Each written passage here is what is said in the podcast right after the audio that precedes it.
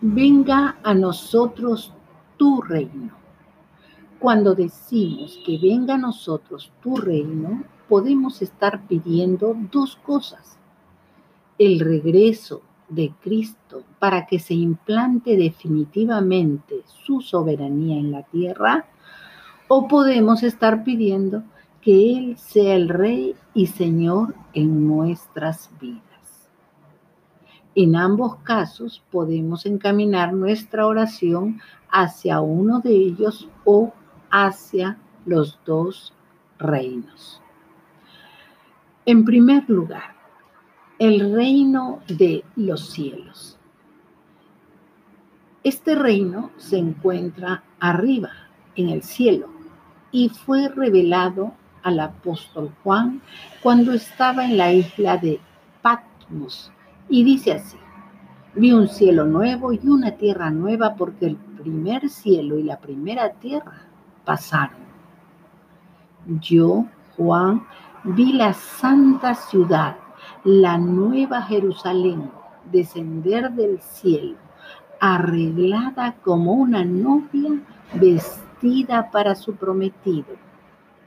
Y luego dice Juan, miré y aquí una gran multitud, la cual nadie podía contar, de todas naciones, tribus, pueblos y lenguas, que estaban delante del trono y en la presencia del Cordero, vestidos de ropas blancas, diciendo, la salvación pertenece a nuestro Dios que está sentado en el trono y al Cordero. Este es el mismo trono que el apóstol Juan describe como una puerta que fue abierta en el cielo y aquí dice, un trono establecido en el cielo y los que componen a esa gran multitud en esta visión ya no están en la tierra, han sido transformados y transportados al cielo. Pero, ¿quién es el cordero que vio Juan?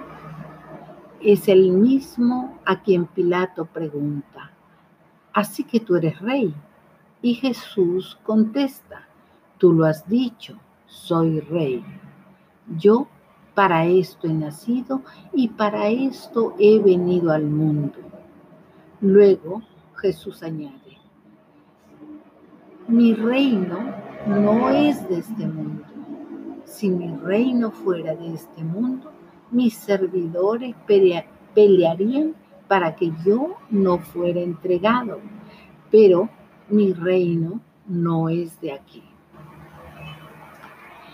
Para concluir, diremos que en este reino de los cielos será el mismo Rey, Jesucristo, quien dirá a unos, venid benditos de mi Padre, heredad del reino preparado para vosotros desde la fundación del mundo.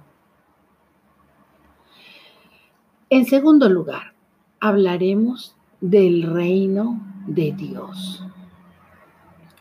Este reino fue anunciado por Jesucristo mientras estuvo en la tierra recorriendo pueblos y aldeas y enseñando en la sinagoga de cada lugar. Y decía, el tiempo se ha cumplido y el reino de Dios se ha acercado. Arrepentíos y creed en el Evangelio. Pero en este reino Jesucristo dejó establecido que para ver y entrar en este reino era necesario nacer de nuevo mediante el agua y el espíritu, porque el primer nacimiento a causa del pecado, el hombre se convirtió en un alma viviente y su espíritu que antes tenía comunicación con Dios, quedó roto, muerto a causa del pecado. Era necesario volver al hombre a su diseño original mediante el nuevo nacimiento, es decir, ser un espíritu que vive en un cuerpo mortal y tenga un alma inmortal. Es por esto que Jesucristo representa al segundo Adán o espíritu que da vida y solamente a través de él podemos recibir este nuevo nacimiento para ser trasladados del reino de las tinieblas de este mundo al reino de Jesucristo, que es el reino de Dios en la tierra. Y que está escondido este reino en el corazón de cada hijo de Dios que lo recibe como su Salvador y que poco a poco lo va entronando como su Señor, para que Jesucristo, con su autoridad y poder, vaya destronando día a día el yo y el pecado que nos asedia y vaya entronando en nosotros su justicia, amor, gozo y paz en el Espíritu. Amén.